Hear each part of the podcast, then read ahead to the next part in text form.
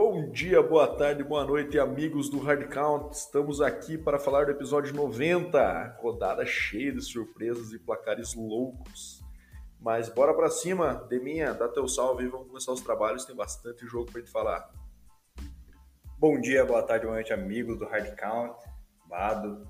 Estamos aqui presencialmente hoje, né? Uma satisfação enorme gravar em loco com o nosso querido Badolas.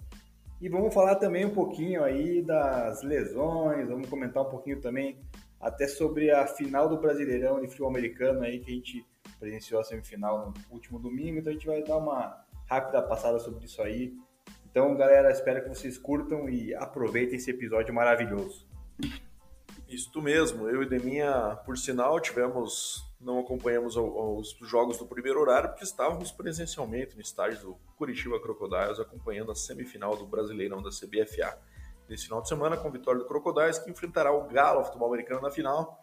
Então, isso fez com que a gente perdesse alguns jogos, mas nada que atrapalhe as nossas análises aqui, pois vimos os, os highlights, os, a ficha técnica e conseguimos concluir o que aconteceu nas partidas. É, bom, sem mais delongas, vamos começar os trabalhos então, Neminha, falando da, do nosso quiz, né? O quiz hoje é seu, número 90.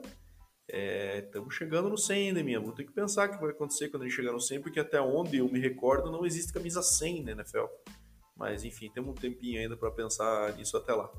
Bora, pode seguir aí.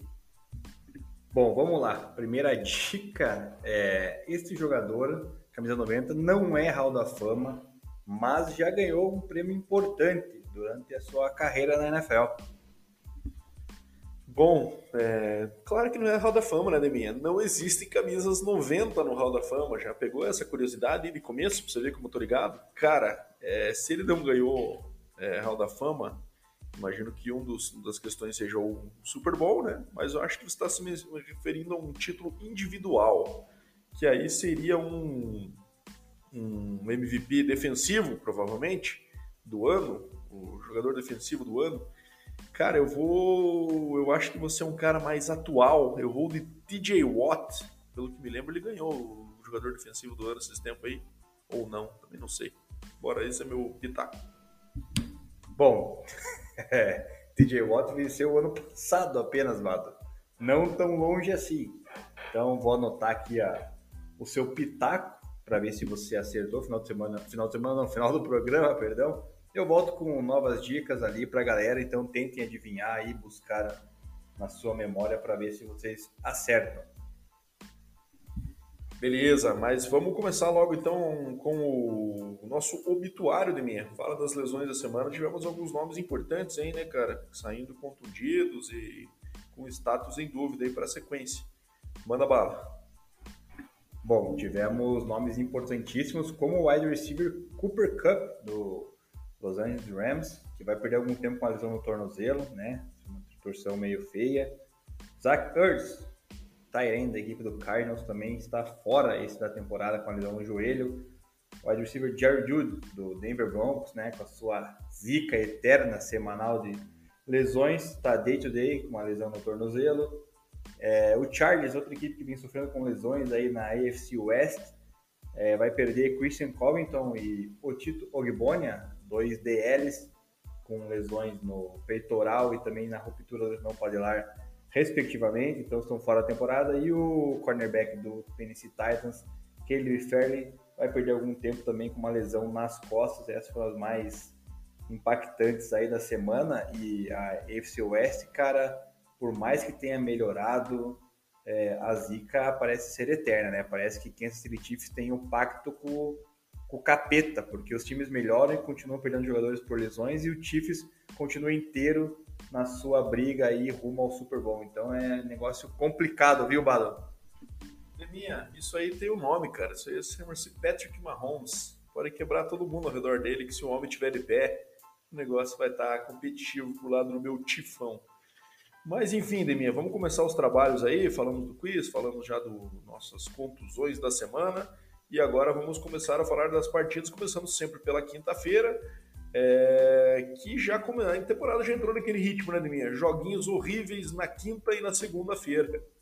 É, E começando aí por esse confronto de divisão, o Falcons entrando como é, brigando pela liderança ali da, da NFC South, né? Enfrentando o Carolina Panthers, que basicamente já deu check-out no ano e está só jogando por orgulho aí e, tentando fazer com que o seu treinador interino seja promovido para que ele fracasse na sequência, como todos os treinadores interinos da história da NFL. Mas, enfim, o Falcons conseguiu perder para o Carolina por 25 a 15, jogo em Carolina, jogo muito ruim no Mariota, né? Lançando a bola, foi, foi sacado cinco vezes. É, e continua naquela sequência de poucas jardas, né? É, a gente está batendo nessa tecla um tempo, mas o Falcons cheio de armas e mesmo assim os, os caras não passam aí de. É, não chegaram a 60 jardas, o, o receiver com mais jardas recebidas. É, o próprio Drake London aí, first round pick, pick bem alta, com 38 jardas, o Kyle Pitts com 28 jardas. Isso para mim é dinheiro jogando fora de mim, é o nome disso. Então, e para e prejudicar o jogo corrido, apesar de ter uma, uma, uma, jardagem boa aí, com 138 na partida, uma média boa, acabou que não, é, não teve aquele impacto no placar, né? É, nenhum TD marcado e, enfim, é, Falcons bem, com um jogo bem abaixo. E, cara, na verdade, assim, o Falcons estava surpreendendo com o nível que vinha praticando até aqui, né? Porque eu acho que o nível que a gente esperava era algo mais assim, né? Sem com Mariota de QB, com nenhuma estrela no time no, na questão do jogo corrido, né? Então tem esse problema. E o, e o, Panthers acabou fazendo um jogo com menos erros, né? PJ Walker também lançando muito pouco. É, mas o Dante Foreman correu para 130 jardas em 31 carries, alimentaram o garoto aí que saiu da Universidade de Texas. É, e foi isso, o jogo aéreo também pouco, então acabou sendo um jogo bem chato, né, Neminha? Porque os dois times tentando basicamente no jogo corrido, pouca eficiência no jogo aéreo e dois times que agora eu acho que o Falcons já bateu no muro da realidade e não sei se vai voltar a incomodar o Bucks, que aparentemente a gente vai falar na sequência, mas deu uma engrenada. É, com relação aí ao querido Carolina Panthers, conseguiu um milagre, né? Vencer uma partida. Um jogo muito chuvoso, né? Que, que aconteceu lá na, na Carolina. É, o Panthers abusou do jogo corrido, né? 47 tentativas e só 16 ativas de passe. O PJ Walker veio se machucar, né? Até não falei antes ali, mas aparentemente Baker Mayfield vai assumir a titularidade na próxima semana. O Falcons tentou balancear um pouco mais o corrido com passe, mas não deu certo. O Mariota jogou muito mal, apesar dos dois touchdowns passados, cara, é, errou jogadas ali aparentemente tranquilas e me assustei com o número de carregadas de Cordell Patterson, né? Apenas 5 para 18 jardas. Resolveram dividir bastante com Caleb Huntley, Tyler Ogier e também o Avery Williams, então não sei se estava meio baleado, qual foi o problema que não usaram tanto o Cordell Patterson, que é o principal nome desse ataque do, do Atlanta. Enfim, chegou a realidade, realmente, como você falou, que a Atlanta né, estava até então brigando pela divisão, não vai conseguir ir adiante, vai atingir aí a minha previsão, acredito eu, de no máximo 6, 7 vitórias na temporada e é o, o ápice que essa equipe pode chegar, ficando longe, distante dos playoffs. Então, joguinho bem sem sal, bem sem graça mesmo, cara, e com o tempo ruim que tava, foi complicado de assistir. É isso aí. Bora agora falar do jogo da Alemanha, né, minha primeiro jogo em território é, alemão aí da história da NFL. É um jogo de regular season, né? Confesso que não tenho os recordes aí se no passado houve algum jogo de pré-temporada aí na, na, na, Alemanha. Mas jogo em Munique para Tampa Bay Buccaneers e Seattle Seahawks, né? Jogo aí que acabou com vitória do Tampa Bay por 21 a 16 e que o Tampa Bay acabou pulando cedo no placar, né? Acabou com dois TDs ali do, do Julio Jones e também do do Fournette abrindo 14 a 0 e esse placar acabou é, encerrando o primeiro tempo, né? O primeiro tempo acabou nesse, nesse placar de 14 a 0. E aí o segundo, o Seahawks, o Seahawks até tentou um comeback especial no quarto quarto ali, mas daí acabou não conseguindo e o Tampa Bay vem agora de duas vitórias seguidas aí depois daquele começo horrível e já está com um recorde aí 50%, né, minha Tá 5-5. É, Brady ainda não me parece ser o Brady de sempre, né? apesar de ter tido um jogo mais digno, mas aos poucos acho que esse time vai voltando a pelo menos é, tomar conta dessa divisão e, e, eu acho que agora com o nível dos outros times que essa que a divisão da FC South está tá apresentando, eu acho que o Tampa Bay não deve ter dificuldades de, de engrenar rumo a este título. Do lado do Seahawks, o Dino Smith continua tendo uma temporada boa, né, Neminha? Acho que é um jogo limpo dele aí também, com, com 275 jardas, apesar de ter feito um fumble no final, né?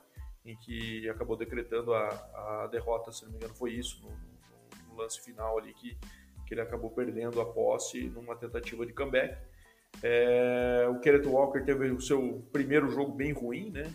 Que é um cara aí que a gente vinha acompanhando de perto, que vinha é, demonstrando muita promessa e acabou correndo 10 vezes para 17 jardas. A, a, a, defesa contra a corrida do Bucks é muito forte, realmente. Né? Então, tirando aquele jogo contra o Chiefs, que eles foram. A linha ofensiva do Chiefs foi desafiada pelo Andy Reid, acabaram respondendo bem, né? Os demais é, é uma defesa muito forte contra a corrida e nesse jogo acabou sendo determinante para essa vitória aí, apesar do placar no final ter sido um pouco mais apertado, ao meu ver, do que o jogo demonstrou e foi muito mais uma, uma tentativa do desespero do Seahawks ali do que um jogo equilibrado na minha visão. É, a gente vem acompanhando aí muitos altos e baixos durante essa temporada. O Bucks começou, inclusive, muito mal, né? Mas aparentemente agora está retomando o seu, seu nível de, de qualidade com Brady, Fournette. É, Fournette até ser um pouquinho machucado, né? Mas o, o running back reserva acabou correndo lá para mais de 100 jardas, né? O Rashad White, então substitui muito bem. O, o Bucks abusou do jogo corrido, deu certo, não tem por que mudar, né? É, o trio de wide receivers do Bucks não tem, dispensa comentários, né? Bada Chris Godwin, Mike Evans, Julio Jones, então é os caras se eles estiverem afinados com Tom Brady vai ser difícil de parar o Bucks mais pro final da temporada, especialmente quando chegaram nos playoffs, né? Então é tem que tomar cuidado com esse Bucks aí, que é uma equipe bem perigosa, também tem uma defesa boa, qualificada, com, com bons nomes defensivos, né? Então eu acho que se o Bucks engrenar, cara, é capaz de levar essa NFC chegar no, no Super Bowl, já que os outros dois concorrentes ali mais próximos hoje, Eagles e, e Vikings, o Vikings até parece estar num momento até um pouco melhor, mais qualificado do que o Eagles, depois a gente fala mais disso. Então o Bucks continua, continua não, vem recuperando agora o seu seu favoritismo aí na, na NFC. Então é, é aguardar para ver. Seahawks finalmente, Bado, vai começar a sua decadência, né? Que eu já previ algum tempo atrás, porque é uma equipe muito fraca, né? O quarterback vai começar a ter seus erros, como já teve agora mesmo tentando buscar, buscar um comeback no final do jogo, não suficiente, né? Mas é aquele comeback meio já no garbage time ali, que né, a defesa já está um pouco mais no prevent ali, então ele consegue achar mais fácil os wide receivers. Então eu acredito que o Jalen Smith vai começar a mostrar quem ele realmente é. E a torcida do Seahawks, que criticou bastante aí Russell Wilson, né, falando que fizeram uma escolha certa em trocar, vai começar a se arrepender logo. Então é, Seahawks, acredito eu, vai perder inclusive a sua divisão aí já para a equipe do, do 49ers. Isso aí, Deminha. Bom, agora vamos para o Game of the Week, né, Deminha? O jogo da semana aí que aconteceu em Buffalo, com a vitória do Minnesota Vikings sobre o Buffalo Bills por 33 a 30. Jogo que era rodeado inicialmente por uma desconfiança, né, sobre o, o Josh Allen, né, sobre a sua participação na partida ou não. É, mas ali acabou jogando, mas não sei se ele estava sendo si mesmo ali, né? Porque ele acabou tendo um jogo um pouco mais é, com problemas do que de costume. Eu sei que o time do Vikings é um time forte aí, mas é, acaba que, que imaginávamos que, quem sabe, o Bills conseguisse em casa ter uma vantagem, né? Apesar do, do dessa situação do Allen, acho que ter prejudicado um pouco a preparação para o time. Mas enfim, é, o jogo acabou se desenvolvendo de forma bastante equilibrada, trocas de liderança, né? Então a gente teve aí o, o Vikings abrindo 7 a 0 depois o Bills virando para é, 17 a 7 né? Depois o é, ficou em 24 a 10 no final do primeiro tempo. Depois o Vikings começou o comeback ali, né? É, com, a, virando no quarto quarto para 30 a 27. É, Bills conseguiu ainda um, um field goal para empatar em 30 a 30, com algum tempo expirando, e o jogo foi para a prorrogação, onde então o Minnesota Vikings conseguiu o primeiro drive, que gastou bastante tempo do relógio, inclusive, 6 minutos e 18 dos 10 minutos da prorrogação, né? É, e, e, não conseguiu, por conta de um sec do Kirk Cousins ali na, na red zone, não conseguiu o touchdown, que ganharia a partida de imediato, né? Mas bateu um field goal e aí o, o Josh Allen, na tentativa da, da virada, lançou uma interceptação na red zone e acabou perdendo essa partida aí pro, pro Bills. Ele foi muito crítico consigo mesmo, né, na, na, coletiva, falando que a culpa era dele, que ele tem que jogar melhor, de fato, né? Não foi o jogo característico do Josh Allen ali. Mas, minha, cara, o lance dessa partida foi o catch do Justin Jefferson, né? O cara fez um catch a lá o Del Beckham Jr., só que com o defensor colado nele, né? É, então, maravilhoso, buscando a bola com uma mão lá no alto e trazendo sem ajuda da outra mão é, para o chão. É, esse cara é monstruoso, né, Demir? Esse cara acho que é cada vez mais vai se consolidando aí como o melhor receiver da liga, é, na minha opinião, e, e ao, ao, meu ver vai, vai se distanciando dos demais a cada vez mais. É, acho que é isso, Deminha. Nessa partida aí, então, acabou que os dois times tiveram números bem é, prolíficos aí ofensivamente, né? O Dalvin Cook correndo para 119 jardas, o Justin Jefferson recebendo para 193. E por parte do Bills, o Josh Allen sendo líder em corridas, né? Em jardas corridas com 84 jardas. E o Stephon Diggs teve um jogo bem monstro aí, de 12 catches para 128. É, enfim, um shootout, né, Deminha, no seu melhor sentido da palavra aí. É, porradaria, trocação franca e acabou que esses dois times aí que aparentemente vão longe nos playoffs, na minha opinião, né? Dos dois lados, acho que na NFC o Vikings tem essa, essa condição com, com a campanha que vem fazendo. E o Kurt Tuggins, mais uma vez, né, Neminha? Conseguindo liderar o time de divisão, vem calando os críticos aí, críticos esses, inclusive os que somos nós. Né? Exatamente, mas discordando um pouco de você, a jogada da partida, ao meu ver, foi o fumble, né, cara, que decretou ali o, o empate do jogo, né? Porque, cara, é impressionante, né? Faltava o quê? 30 segundos para acabar a partida, um pouco menos, não sei. E daí aconteceu aquele fumble ridículo na linha de, de uma jarda ali do Josh Allen, que daí foi recuperado dentro da endzone pelo defensor do Vikings, um jogo que praticamente já estava definido, né, a favor do Buffalo Bills.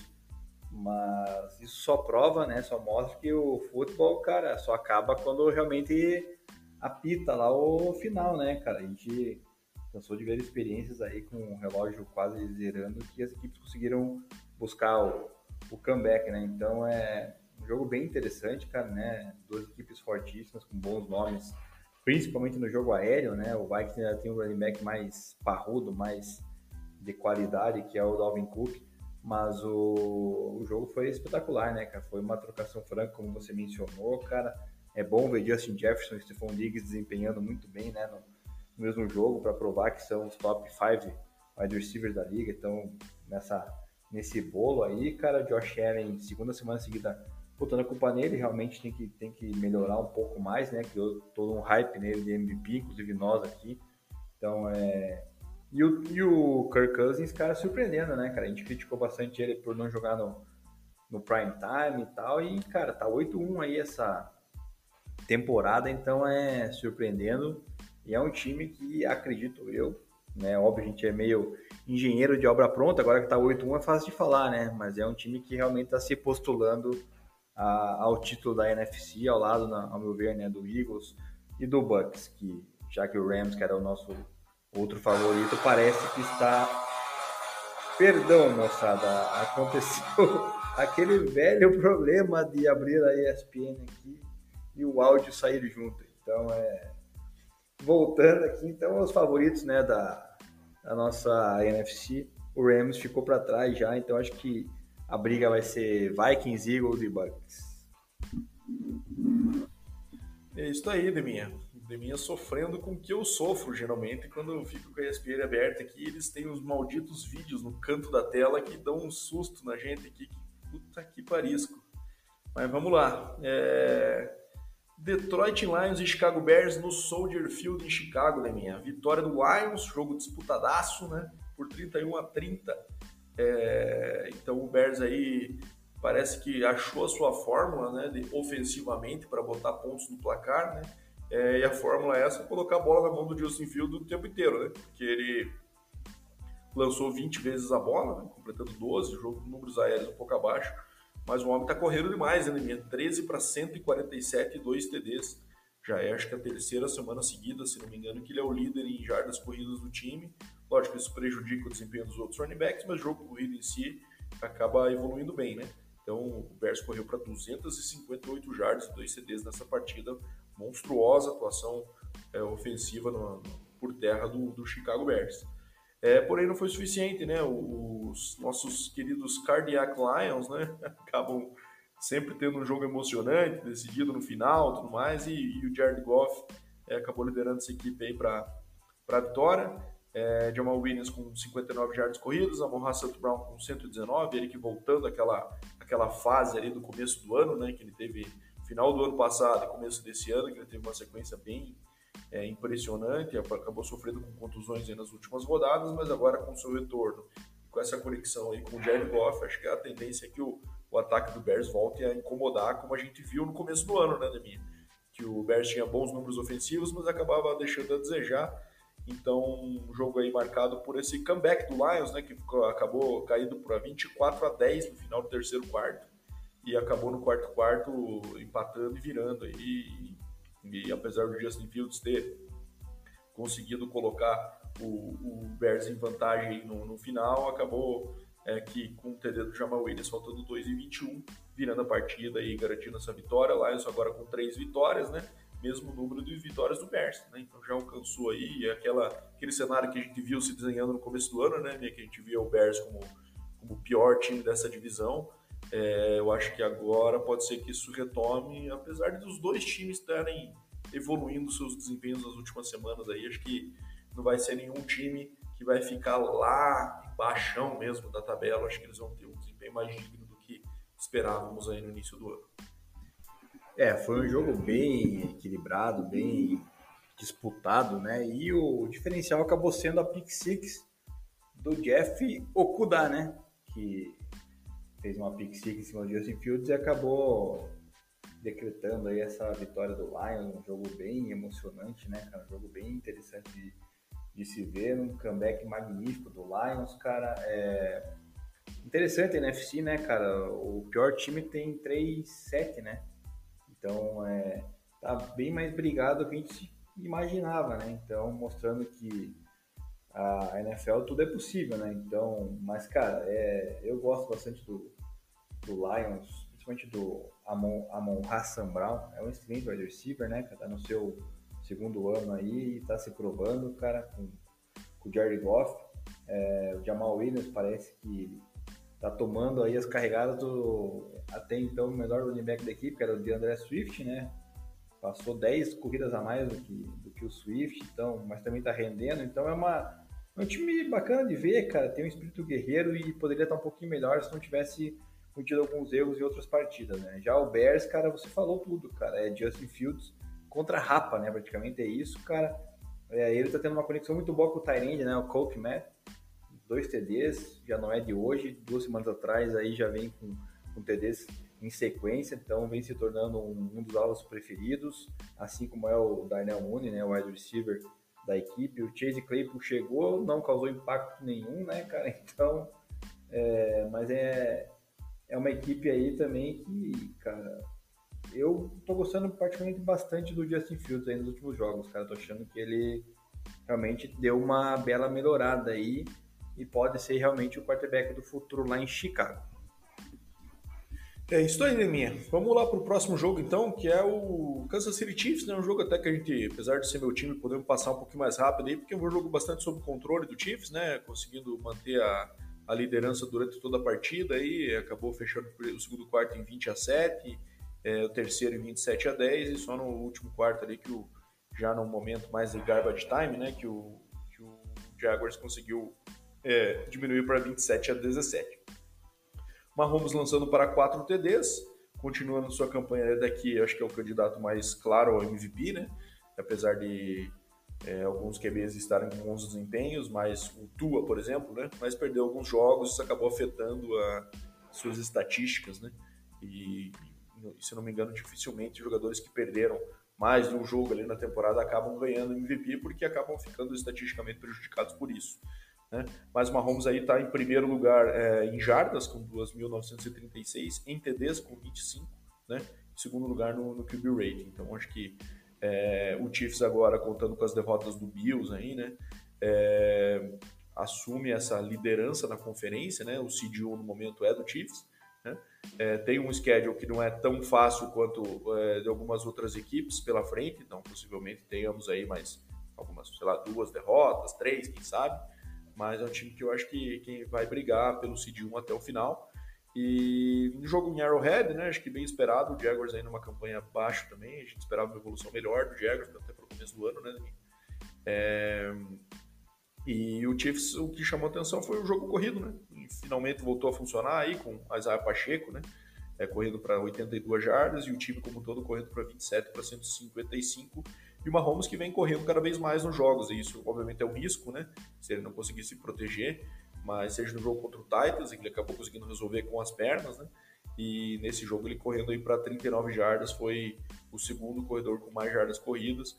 É, vamos ver se o Azaia Pacheco assume a posição aí de, de, em definitivo, porque existe uma grande rotação aí com o Jerick McKinnon, com o próprio Clyde Edwards-Helaire, que por sinal foi bem, não sei se aconteceu alguma coisa com ele nesse jogo, mas ele não teve nenhum catch, nenhum carry aqui, mas participou da partida porque teve dois targets. Então não sei se por conta de desempenho ele acabou entrando no banco, mas está é, aos poucos caindo um pouco na, no esquecimento aí nesse backfield do Chiefs.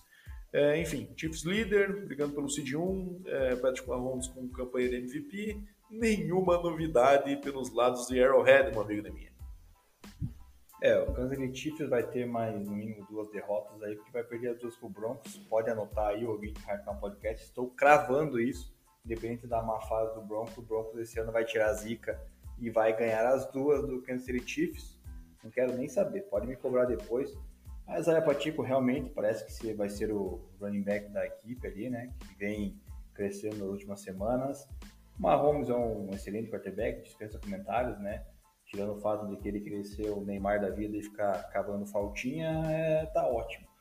É, os wide receivers parecem estão entrando em sintonia com o Mahomes, né? Especialmente o, agora o MVS, né, o Marcus Valdez Scantling, Kedar Stone também veio do Giants, também já conseguiu notar um TD, então é, é uma equipe perigosa, né, cara? A defesa ainda deixa a desejar muito, mas eu acho que é uma equipe que vai com certeza brigar aí pela EFC juntamente com o Buffalo Bills é, pela frente aí. O Jaguars é aquele time, cara, que tem futuro, ao meu ver, né? Tem boas peças, bons nomes. Trevor Lawrence fez um jogo limpo, né, cara, que até então não estava acontecendo. Travis Etienne dessa vez não correu tanto, mas é um excelente running back, né? O Christian Kirk, dois TDs, né, Um cara que veio contestado até pela gente, né? Que falou que, pô, tá ganhando demais o salário lá quando assinou, mas tá se provando, tá ganhando é, bolas, TDs, então é, eu tenho ele no Fantasy, então tá me deixando muito feliz. Então é um cara também novo, né, assim, aliado ao, aos demais ali, então acho que é um time que tem um futuro aí pelos próximos, talvez, dois anos pela frente, começar a incomodar a sua divisão, que a gente já cansou de falar, né, Bado? O Colts é em decadência, o Titans não é mais aquele Titans, apesar de ter vencido na rodada, o próprio Texans aí tá no rebuild eterno, então é, Jacksonville Jaguars aí acredito que na FC South vai ser o time do futuro. É isso aí, Deminha. Então vamos agora para Cleveland Browns. Ah, só um comentário sobre o jogo do Chiefs ainda. Cara, o Juju quase foi assassinado, né? Não sei se você viu, mas ele levou uma pancada ali, caiu completamente. É, muito parecido com aquela cena do Tua, inclusive, contra Cincinnati, né? Em que ele cai com a mão para cima ali, concussão forte do Juju. Imagino que seja o caso de mais uma semana aí pela, pela gravidade do que da imagem, pelo menos que a gente viu ali. É pena porque era um cara que estava pegando bastante conexão ali com a Holmes e sendo uma válvula importante para ter esse receiver um pouco maior, né? É, para pegar as bolas pelo meio, inclusive, é, ajudando o Travis Kelce um pouco, dividir um pouco desse load ali por dentro. Então, é, vamos ver quando que ele volta, mas a pancada foi pesada e ele é um cara que já tinha sofrido com isso na época do Chiefs, né? Do, do Steelers, perdão. Então, é potencial problema aí para Kansas City com essa ausência do Juju. Bom, vamos próximo também, acho que dá para passar um pouco mais rápido pelo placar dilatado, mas Miami Dolphins continuando sua sequência impressionante ainda, 39 a 17. Tua no QB com melhores números da liga nas últimas três semanas, seja em passer rating, seja em jardas, seja em TDs lançados. É, o homem tá brabo mesmo, lançando muito TD e, e cometendo poucos erros. É, o Tariq não teve aquele jogo que de costume, né, como a gente vinha vendo aí, com bastante explosivo na questão de jardas, mas já está com 1.148 jardas nessa conta nesse ano. Então, uma temporada impressionante do Tariq. E, e o Tu agora distribuindo melhor a bola nesse jogo, né, Neminha? Acho que usando mais receivers, né, diferentes, além do Adam e do Tyreek. É, e, cara, eu só fico pensando que com o Raheem Mostert tá achando, né? Foi para Miami porque depois de brigar por São Francisco queria ganhar um salário de, de starter, né? Ser um cara mais. Foi para Miami, começou a temporada como o, o back sozinho ali. E agora fizeram a trade pelo Jeff Wilson, que era do Niners junto com ele antes. E aí agora o cara ganhou 17 carries e ele 8. Então não tem onde ele, onde ele vá que ele consiga ficar sozinho aí. E é o sistema que o Mike McDaniels, né, que usava também no, no 49 junto com o Kyle Shannon. Então era previsível já também que essa, essa rotação do running backs aconteceria. Cleveland, naquela contagem regressiva, né, Nemir? Para a volta do Deshaun Watson. Não vê a hora que isso aconteça. Entrou numa fase bem ruim aí nas últimas partidas, ter, apesar de ter tido um começo bem competitivo. É, e, cara, não dá muito para esperar, dá para apostar muito contra o time do, é, a favor desse time do Cleveland, mesmo que seja contra um time muito fraco, né? Com essa formação atual, porque acho que bateu no teto lá mesmo. É, e acho que é aquilo que a gente fala sempre do Brissett, né, Ademir? Acho que o teto dele é esse mesmo, né? Ser um backup de poucos jogos ali, três, quatro jogos. Se a gente precisa de uma temporada inteira dele, ele é bem exposto e não mostra aquela, aquele diferencial que faça com que ele vá ser o starter na liga é, um time que invista nele para ser isso aí. É, e acho que esse teto chegou para o Cleveland e agora é, a única esperança que eu vejo dessa temporada, muito difícil, né, com recorde de 3-6, qualquer coisa, mas que o Deshaun Watson entre e, e, e, é, e assuste a liga com, com a forma que vai entrar. É uma sequência de jogos invictos muito grande para tentar beliscar o wildcard, acho muito difícil, até porque o cara está chegando num time novo, né, Neymar? Exatamente. Contagem para Deshaun Watson é dois jogos, acho, né, Bado? Já estamos indo para semana 10 agora? Não, 11. Então faltam mais dois jogos, né, para Deshaun Watson. Ele pegou suspensão de 11, então já está chegando a hora. E o que falar de tua MVP, Tagovailoa, né, cara? Bado aí enalteceu o glorioso Patrick Mahomes, cara, mas o Dolphins perdeu as partidas apenas, se não me engano, quando o Tua estava fora, né?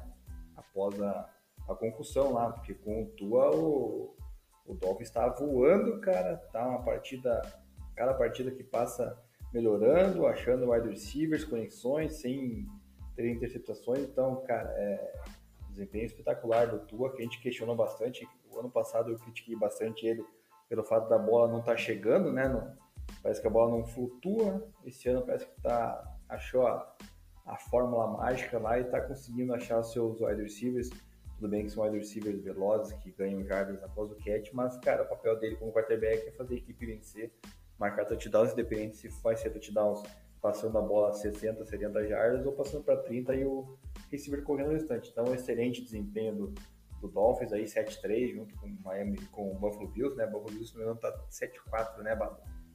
Ou 7-2. O Buffalo Bills está com o Buffalo está 6-3, então está atrás já aí na, do Dolphins. É, então, brigando para ganhar a divisão Dolphins fortemente, né, cara? E o, o, Browns, cara, é só o Nick Chubb, né? Que por enquanto que a gente pode enaltecer, é o cara que vem carregando o jogo corrido do Browns né, nas costas, cara. O Karim Hunt, que era seu braço direito, parece que também já tá capengando, não tá conseguindo desenvolver o jogo que veio, veio fazendo desde o ano passado, né? Quando dividiam bastante o número de corridas. Então fica difícil, né? O Browns aí vamos ver quando chegar o querido Deshaun Watson, né?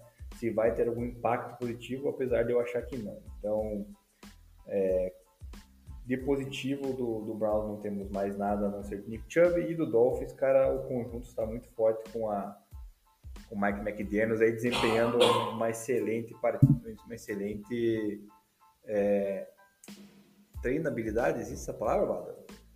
Não sei se existe, mas enfim, está treinando muito bem a sua equipe com as armas que tem, coisa que alguns é, head coaches novos não estão fazendo. Isso aí. Só um detalhe, cara, a gente falou bastante do pace do Tyreek Hill na semana passada, né? Que ele tava para quebrar o recorde lá se ele mantivesse o ritmo, né? Até de quebrar finalmente duas mil jardas, o que mostra, além, que mostra o quão sinistro foi aquela temporada do Calvin Johnson, né, cara? Que ele era com 16 jogos, ele fez 1965, sempre esqueço desse número. Mas o. E agora o, o Tyreek com esse jogo aí, que ele pegou 40 e poucas jardas, já caiu o pace dele para 1938 jardas. Você vê, com 17 jogos, o quão difícil é atingir essa marca de 2 mil jardas aí. Mas acho que tem um cara que pode fazer isso, melhor estatisticamente, mais perto do que a gente viu até agora, é o Tyreek. Vamos ver se ele consegue quebrar esse recorde aí, até porque certamente ele vai ter alguns jogos bem explosivos pela frente aí é, 170 jardas que ele já teve, né? Acho que, que compense essa, essa atuação dessa semana. Bom, vamos para o jogo agora então do pior time da liga na questão do recorde, né? Que é o Houston Texans, com apenas uma vitória, sete derrotas e um empate. Agora com essa derrota para o Giants, né? 24 a 16. Jogo que acho que o Giants deveria ter vencido com um pouco mais de folga, né? Mas é, continua a boa campanha e o excelente trabalho do Brian Dable assim nesse time, que agora já começa com a derrota do Eagles, que a gente vai falar mais pra frente, começa a incomodar um pouco na, na disputa para essa divisão, né? A, a rodada foi muito boa para o Giants, né? Com derrotas de Eagles e Cowboys, e com essa vitória aí. É, o jogo ficou marcado, acho que pela, pelo volume de carries que deram para o Saquon Barkley, né? 35 carries para o homem, acho que acabou qualquer dúvida sobre a, é, se ele ainda é, precisa ser um pouco mais é, cuidado em relação a, a, seu físico, porque, cara, você não dá 35 carries para um cara que você tem algum tipo de dúvida, né? E foi suficiente para carregar esse ataque do Giants, é, que acabou tendo quase o mesmo número de jardas corridas do que aéreas, e teve um TD também longo ali de 54 jardas do Darius Slayton, né? Que acabou decidindo essa, essa parada para o Giants. É, e, o, e o Houston mais do mesmo, né? Davis Mills, um jogo ok, mas nada também. É, um pouco TD, né, Demir? Não é um cara que consegue tá conseguindo virar o placar, apesar de uma quantidade boa de jardas. Damian Pierce também com, com, mais uma vez uma boa partida, mas cometeu um fumble. Então, difícil ver alguma perspectiva nesse time do Texans. Vinha de um jogo bom ali contra o Eagles, né, que surpreendeu positivamente pelo desempenho, mas é, não dá, né, cara? Muito inconsistente e pouquíssimas peças que, que tenham diferencial aí para ganhar um jogo. Cara, será que conseguimos considerar o Secon Barkley como Comeback Player of the Year, Mago? Você que sempre critica ele por lesões e tal. Porque, olha, é o running back número um da NFL, né? Secon Barkley, que você tanto pegou no pé na off-season, então não tem nem o que falar, né, cara? É um monstro, cara, sempre admirei ele, né? Desde a sua época de calor, quando eu draftei em algumas ligas de fãs, inclusive ligas de dinastia. É, Daniel Jones, cara, é aquele segredinho básico, né, cara? Quanto menos ele lançar, ele vai favorecer o time. Brian Dable sabe disso, né? Faz as jogadas desenhadas para que ele não corra risco de causar interceptações. Então, mais um jogo limpo do Daniel Jones, né? Conseguindo entregar a bola para seus receivers ali, que já são precários, né, Bado? Não são receivers de ponta igual ele tinha no começo da temporada, mas está indo bem, carregando essa equipe, vai brigar aí pela NFC East, com toda certeza, junto com o Dallas e também com o Philadelphia Eagles. Então é só enaltecer com Barkley né, nessa partida e também o Damian Pierce, né, cara, que é a melhor peça do, do Houston. E a única dúvida que eu tenho é quem será que Houston Texans vai pegar no draft o ano que vem na primeira escolha geral, né? Será que ele vai pegar um cornerback número 3 no lugar do número 1, igual fizeram esse ano aí com, com como é que é o nome do, cornerback com, que pegaram lá, o Stingler Jr., porque olha a cagada que os caras fazem aí, tá, a conta tá sendo paga, né, cara? Tanto que o Texans, cara, passa ano, sai ano, tá sempre lá no, no final da fila, impressionante. É isso aí. Bom, vamos pro Saints e Steelers agora, jogo que acabou. Que acho que o Saints agora a temporada completamente enterrada, né, minha? Você até gostava um pouquinho do time do Saints no começo, achava que quem sabe poderia ter uma campanha um pouco mais digna, mas perdendo pro Steelers de Kenny Pickett por 20 a 10, jogo em Pittsburgh. É, o Orlando Saints cai para 3-7 na, na temporada e os Steelers para 3-6. Steelers acabou igualando o seu recorde com o Cleveland Browns. E já o New Orleans Saints agora está na lanterna da divisão atrás do Carolina Panthers. Então acho que isso resume bem aí a temporada do Saints. e o quanto essa continuidade do trabalho com a comissão técnica que estava lá, mas sem Drew Brees e sem Sean Payton, você perdeu os seus dois principais expoentes aí e vai precisar ter fato novo, vai precisar ou investir em off-season, mas o Saints parece que está há 10 anos com problema de cap, né? Parece que nunca resolve, tá sempre com problema, tá sempre ferrado e tudo mais. É, que também pode ser uma herança, obviamente, de uma gestão ruim do Sean Payton nesse, nessa, nesse aspecto, né? Mas, cara, é, vai ter que pegar um QB que seja estrela aí, cara, draftar, quem sabe até seja uma boa, essa temporada ter sido um pouco melhor para ver se consegue alguém que seja esse diferencial no ano passado, apesar de que a gente tá vendo se desenhar aí, não vai surgir aí um Patrick Mahomes, nem um Josh Allen aí do que tá vindo no college pro ano que vem. Mas é problemaço para o Saints, não vejo nenhuma perspectiva, Camara tendo seu desempenho prejudicado, é, Andy Dalton aí lançando duas interceptações, não sei ainda porque eles não voltaram pro o James Winston, né? Já que se era para ter um cara com mais um jogo mais limpo que o Winston, né? Que se caracteriza por o Dalton não está fazendo isso, né? Vou até dar uma chance pro Taysom Hill aí, vamos ver se, se vier que vão tentar alguma coisa com ele. Kenny Pickett é, correndo para um TD, é, Steelers vencendo aí só com só com TDs corridos, né? E acabou conseguindo essa vitória. É, acho que uma temporada totalmente de reconstrução dos Steelers e dando, dando tempo de rodagem por seu QB, acho que é importante isso.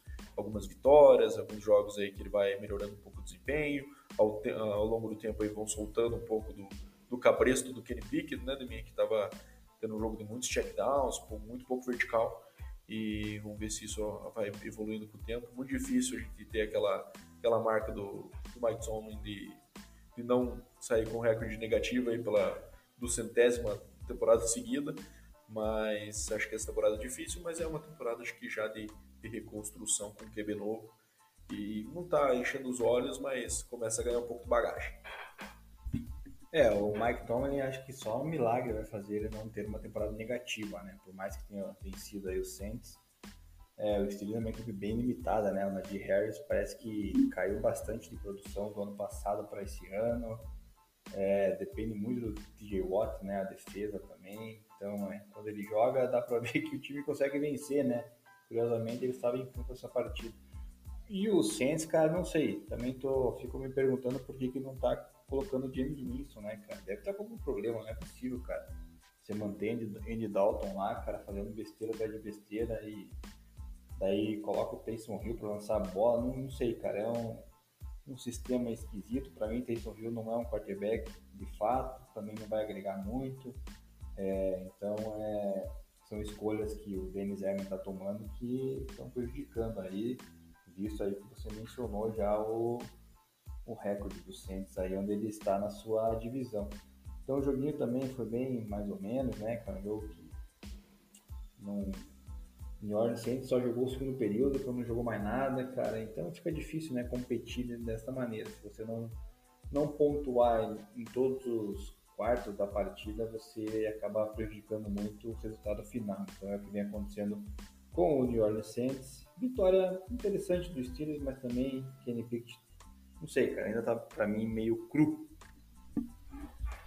é isso aí, Demian. Agora vamos para o jogo que interessa dessa semana, né, Demian? Denver Broncos perdendo para o Tennessee Titans por 17 a 10, caindo para 3-6 na temporada. Lanterna da divisão, não é lanterna da divisão, Raiders ainda está salvando por uma vitória. Mas, cara, é, Demian, chegou a hora, cara. Chegou a hora de você parar de passar pano para o Russell Wilson e tirar toda essa carga de negatividade de cima do head coach. E me diga aí, cara, o Denver vai draftar top 10 no ano que vem? Vou deixar esse jogo aí para você se deliciar com a sua corneta. É, eu tô tentando entender a crítica a Russell Wilson, cara, porque ele teve uma interceptação no final da jogada, na final da jogada, não, desculpa, no final do jogo, né? Quando o Denver estava atrás do placar buscando o empate para levar o jogo prorrogação porque né, o nosso glorioso, querido head coach, cabeça de ovo, Nathaniel Hackett, que não sabe chamar as jogadas, continua fazendo besteiras, né, cara? O Broncos perdeu vários jogadores dessa partida lesionados, o Jared Judy perdeu também jogadores da linha ofensiva, tendo que colocar jogadores em, é, de practice squad. Mas eu acho assim, cara, ele para ser head coach na NFL, ele precisa ter o conhecimento do elenco que tem, dos jogadores que possui. Então você tem que adaptar as jogadas de acordo com o que você tem em mãos, cara. Então se você tem jogadores que não são os principais na posição da linha ofensiva, você tem que ter chamadas, jogadas preparadas para que facilite o trabalho do seu quarterback, do seu running back, do próprio jogador que está atuando na linha é, ofensiva, né, que não protegeu. O Russell Wilson teve seis sacks, Bado. Como é que você quer que eu não passe pano para esse quarterback, sendo que ele está pressionado em 99% das jogadas, cara. Ele tem que sair do pocket, tem que se virar. É, ele correu sete vezes esse jogo, cara, para escapar do, da pressão. Então é, é, um absurdo, cara. A ofensiva não funciona, tá com vários desfalques. É... Então o Russell Wilson, na minha visão, é o menor dos culpados por essas derrotas, né? As chamadas são feitas pelo quarter, pelo pelo Hackett lá, né, cara? Então, desde o começo, então não adianta, cara. Ele é o maior culpado, não sabe lidar com as peças que tem, cara. Ele teve nas mãos de Avonte Williams no começo da temporada, não soube usar. Depois Melvin Gordon, teve os Murray, tem agora Chase Edmonds, que é um cara que recebe bem passes curtos, cara. Não, também teve, foi envolvido o quê? Do, dois targets no jogo, cara. Um cara que é conhecido por pegar aquelas screens, aquelas bubbles e, cara, não, não acontece, cara. O cara não sabe trabalhar o elenco que possui em mãos, então uma derrota dolorida. Outra coisa é o seguinte, cara, eu não sei o que, que acontece quando o Broncos vai para o intervalo. Cara. O que que qual que é a palavra que o Nathaniel Hackett tem no intervalo que todo terceiro período, cara, o Denver Broncos parece que não existe. Ele não joga o terceiro período, cara. O time não pontua, não faz nada no terceiro período, cara. Não sei qual que é a motivação que ele deve dar no vestiário ali, cara, para animar os jogadores, porque o time não rende no terceiro período, cara. É um negócio impressionante. Se você pegar todos os jogos, aí você vai ver que quase 75% dos jogos o time não, não desempenhou bem no terceiro período. De positivo, o que, que eu vou trazer, mano? Vou trazer Patrick Surtain, né? Ele cedeu menos 4 jardas para os receivers do, do Titans que ele cobrou nessa partida, cara. Ele é espetacular, é, mas daí o que acontece? Aí ele tem lá no safety, né? Perdemos Justin que não jogou o querido Karim Jackson, cara, que é um ex-jogador em atividade, né, cara? Cobriu mal num touchdown no segundo período do, do Titans, quando estava acabando já o segundo período. É, o outro touchdown, que teve uma jogada aquela famosa. Caramba, esqueci o nome daquela. Flea Flicker. Aí o receiver pegou a bola livre, né? Porque os dois cornerbacks se trombaram no Broncos. Aí o cara, todo mundo sabe que ele tá indo para sideline tem o campo aberto para o meio e o safety vem cobrir, que é o Karim Jackson, para dar o teco. Todo mundo sabe que ele vai cortar para dentro, né? Até quem não entende do jogo vai, vai saber que o cara vai cortar para dentro. Ele não vai continuar correndo em linha reta para sideline ou para ser tacleado. Aí ele vai lá com a mãozinha mole, não consegue travar, é um, um fiasco. Então, Denver realmente está bem prejudicado essa temporada aí. É, saiu uma estatística semana passada que se o Broncos tivesse feito 18 pontos em todos os jogos na temporada, que não é nada absurdo fazer 18 pontos na NFL hoje em dia, né? Mas com o quarterback e com os receivers que tem. O Denver estaria 8-1, ou seja, se isso aí não é culpa do treinador, cara, não sei de quem mais é. É, meus queridos ouvintes, a esperança continua. É, o pano continua sendo passado. Vamos ver até quando dura essa tolerância com o Russell Wilson tomou seis sacks, claro, mas, cara, alguns certamente foram culpa dele também, que deve ter demorado muito para soltar a bola. É, cara, o que mais que eu ia falar? É, putz, esqueci agora. Mas, putz, o Nathaniel Hackett no intervalo deve ser algo é, tão empolgante quanto assistir tinta secar, né, Neminha? É, eu acho que esse desempenho terceiro quarto aí não é, não é brinquedo, não. E pro lado do Tennessee aí, né, Neminha? Eu acho que dois jogos bem competitivos aí nas últimas semanas, contra Denver ganhando e contra o Chiefs é, tornando o jogo duro, quase vencendo ali, né, levando até prorrogação. É, acho que é um time que vai tomando conta dessa divisão, apesar de da divisão ser muito fraca, né, então não é também um bicho papão aí que para os playoffs, mas acho que vai rumando aí a tomar conta dessa divisão, a menos que o time que a gente vai falar do próximo jogo engrene novamente com o querido Jeff Saturday, Indianapolis Colts estreando com vitória sobre o Las Vegas Raiders em, em Las Vegas, né, fora de casa. É, Jeff Saturday estreando, é, estreando aí como, como head coach, né, sem experiência prévia como, como treinador, e ele estava trabalhando antes na ESPN. Então, e estreou bem, voltou a colocar o Matt Ryan de titular, né? E ele respondeu bem aí com um jogo de um rating de 109.5.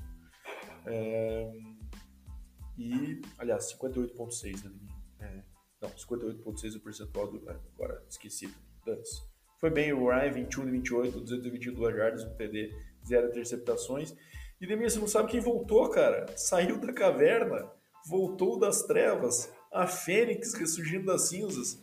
Jonathan Taylor, Demir, o cara que a galera draftou em primeiro overall aí, na maioria dos fantasies, correu finalmente o jogo para 147 jardas e um TD, e um TD, mas vem deixando a desejar ao longo da temporada aí com contusões, com atuações abaixo, ele que só tem 609 jardas na temporada até aqui, é, comparado aí com o Secon, né, que é o líder, já tem 938, se não me engano. E pelo lado do Raiders, né, Liminha, parece que a crise não tem fim. Derek Carr mantendo aquela pegada de buscar o, o Davante Adams é, muito acima de qualquer outro receiver, né? 14 targets por Davante Adams, que respondeu com 9, 126 e 1. Teve um jogo muito bom da Davante Adams. Mas, cara, é, nada consistente esse ataque do Raiders, né?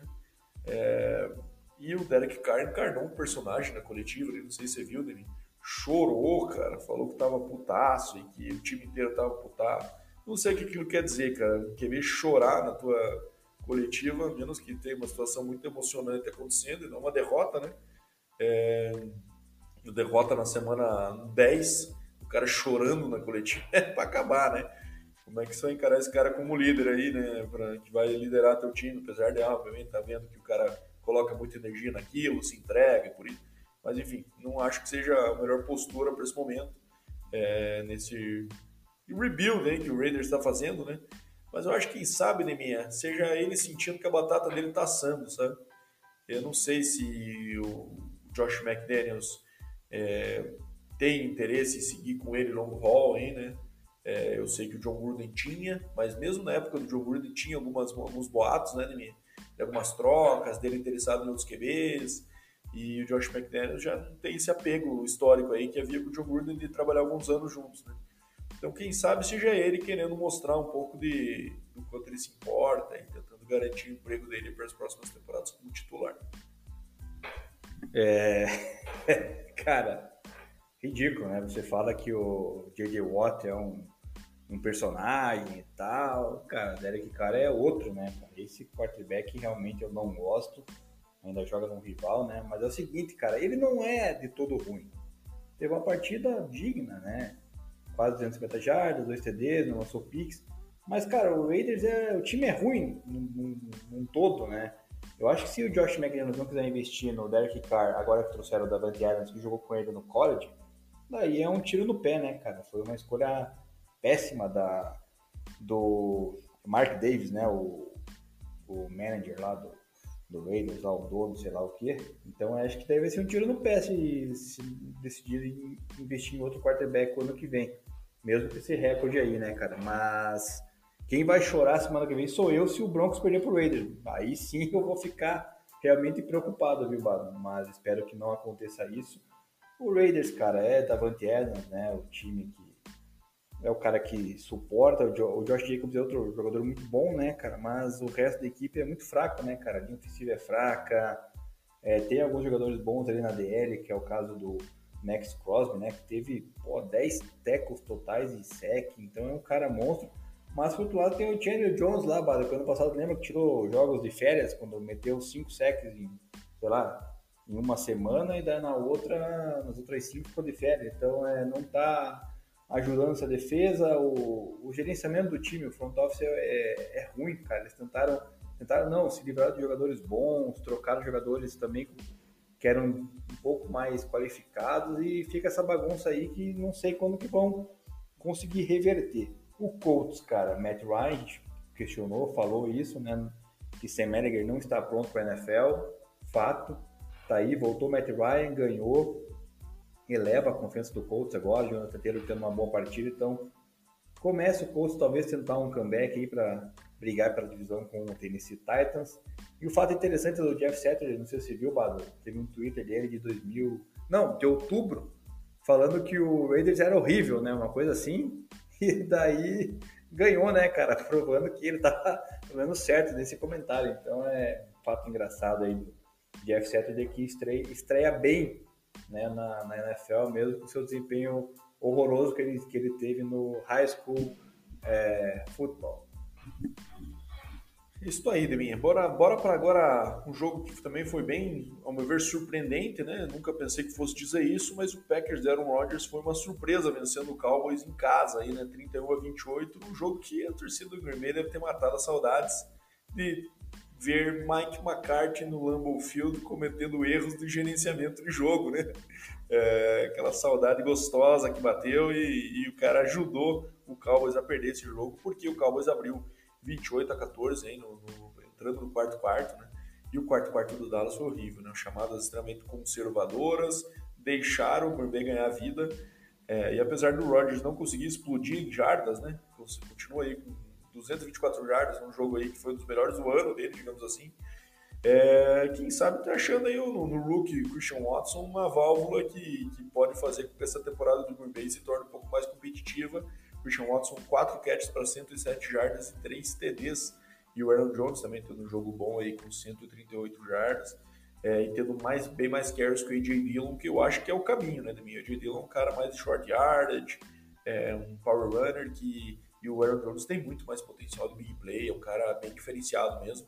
Então me dá um pouco de agonia ver, às vezes, quando os dois estão dividindo 50-50, ou até às vezes tem os jogos que o AJ Dillon teve mais, né? É, eu acho um pecado isso, porque o Aaron Jones tem um potencial que ele demonstra aí, jogo a jogo, quando ele tem esse volume que ele responde.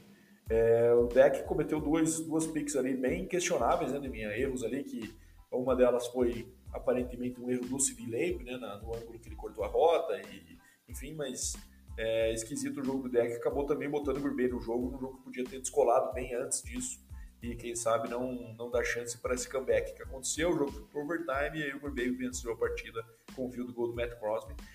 É, e aí, cara, é, eu tô vendo aqui as estatísticas, se lembra que o jogo também é bem, bem, bem bom, né? 11 para 152 TDs. É, finalmente essa conexão com o deck parece estar tá, tá, tá funcionando, né? Ele ainda havia um pouco de questionamento sobre isso mas fez um baita de um jogo, mas enfim, não foi suficiente. E o jogo derrota importante para o Dallas, né, cara? Que podia ter colado no Eagles e agora viu não só a distância para o Eagles aumentar, né? É, com essa derrota, mas também o Giants pular na frente e agora tem um caminho mais difícil aí para o time que eu vi ainda com condições de levar essa divisão. Imagino essa queda de rendimento que o Eagles vem aí pela frente.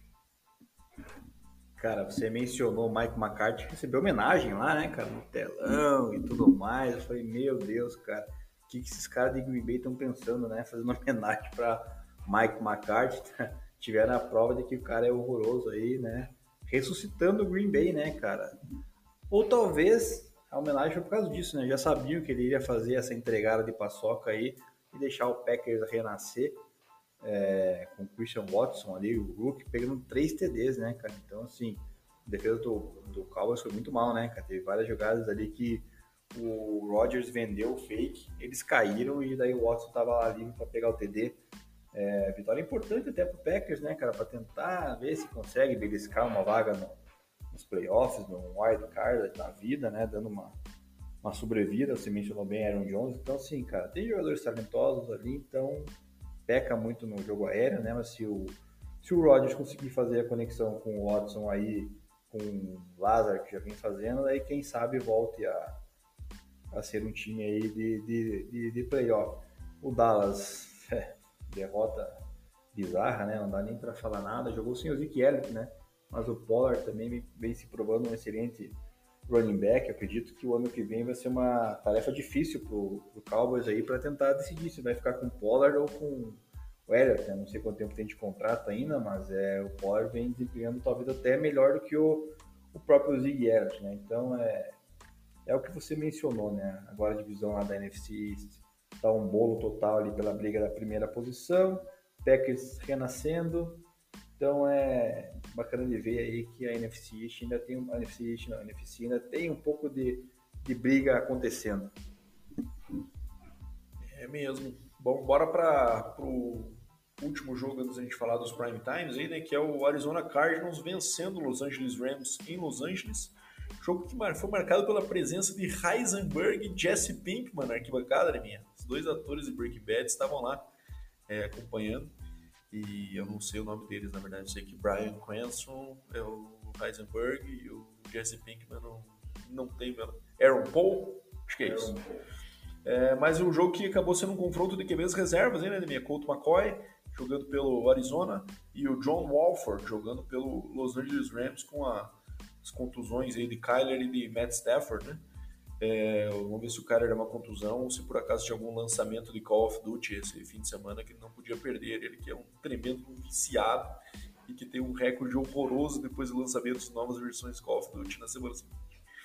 Mas, enfim, é, acho que fez bem para o Cardinals ter um QB um pouco mais conservador nesse momento. Acho que, quem sabe, o Kyler aparentemente não estava 100%, né? E não vinha desempenhando bem nem no jogo corrido, no jogo aéreo com bastante inconsistência também.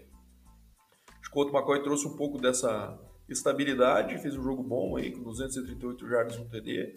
É, James Conner correndo sozinho, o Enon Benjamin, por sinal, foi cortado ontem, né, minha? Parece que ele reclamou do pouco movimento no ataque, é, com razão, né? Ele não tocou na bola do jogo aí, e acabou sendo dispensado nessa segunda-feira.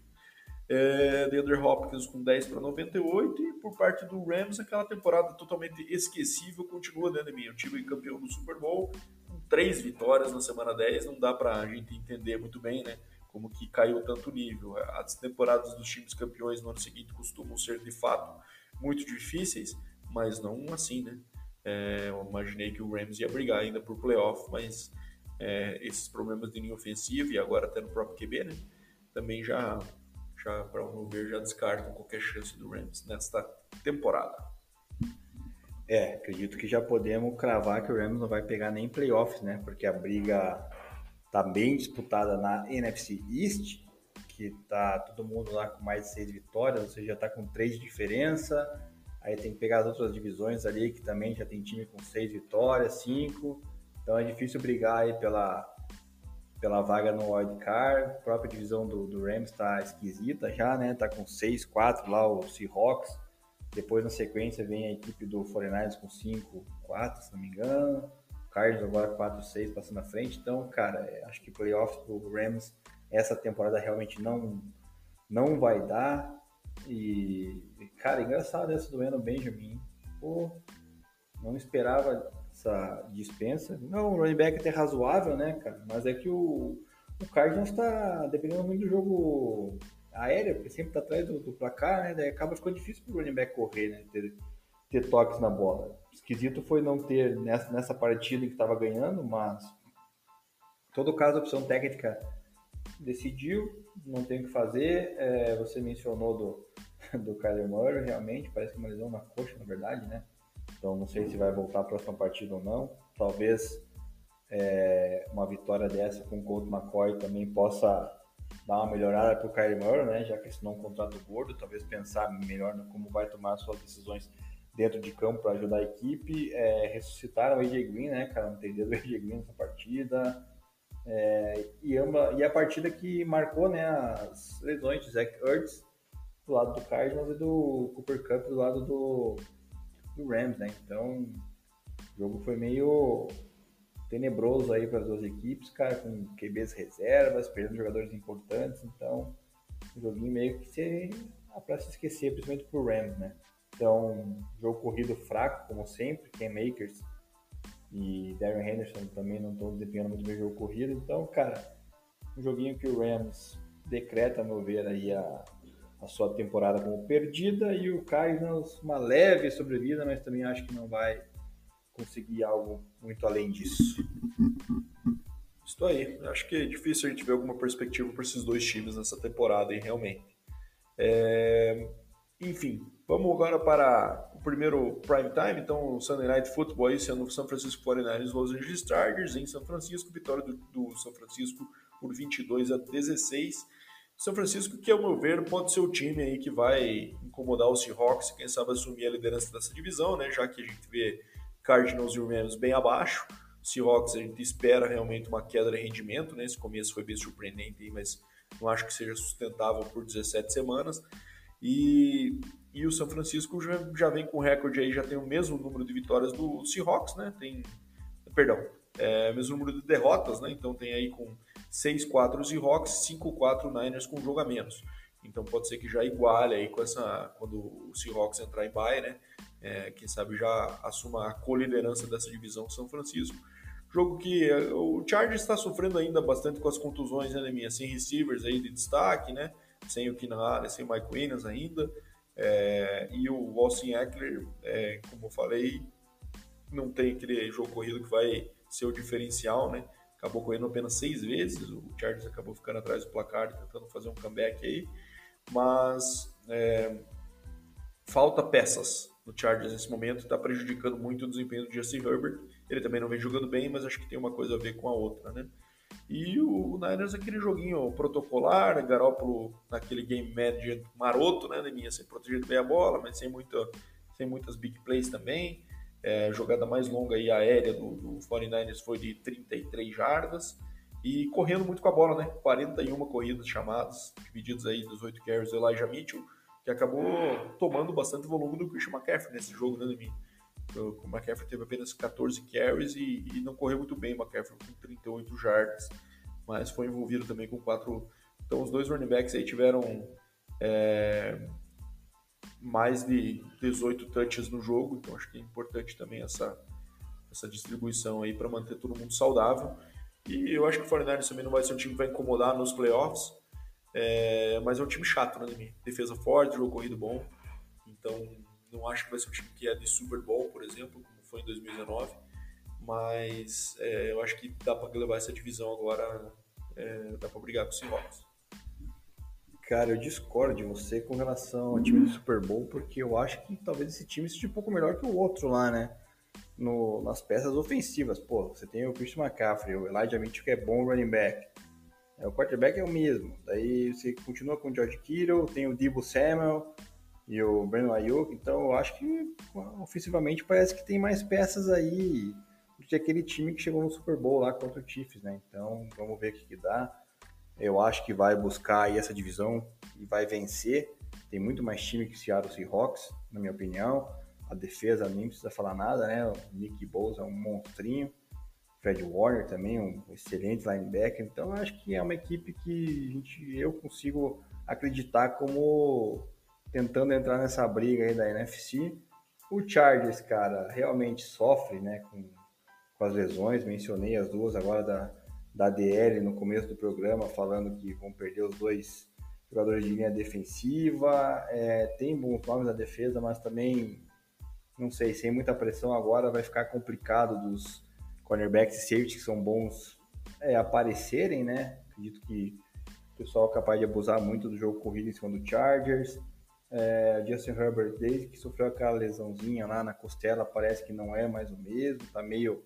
Acho que ainda tá com resquício da lesão e tá prejudicando ele, independente de ter a falta do, do Keenan Allen e também do, Mike Williams, né? Porque até então teve jogos que ele conseguiu conectar bem com o Josh Palmer e também com o DeAndre Carter. É, Austin Keller realmente não é aquele cara, aquele cara que vai carregar a bola 50 vezes aí para 200 jardas, igual temos aí Secon Barkley, Nick Chubb e outros exemplos pela liga. Então é, fica difícil, cara. Eu acho que Chargers aí vai brigar pelo, pelo wild card, juntamente com as equipes da AFC East, que no momento, se não me engano, todas as equipes da AFC East estão nos playoffs, cara. Os quatro times para você ver o que a gente esperava do, da AFC West está acontecendo no East, cara. Então, o mundo da NFL está virado hoje, Bado.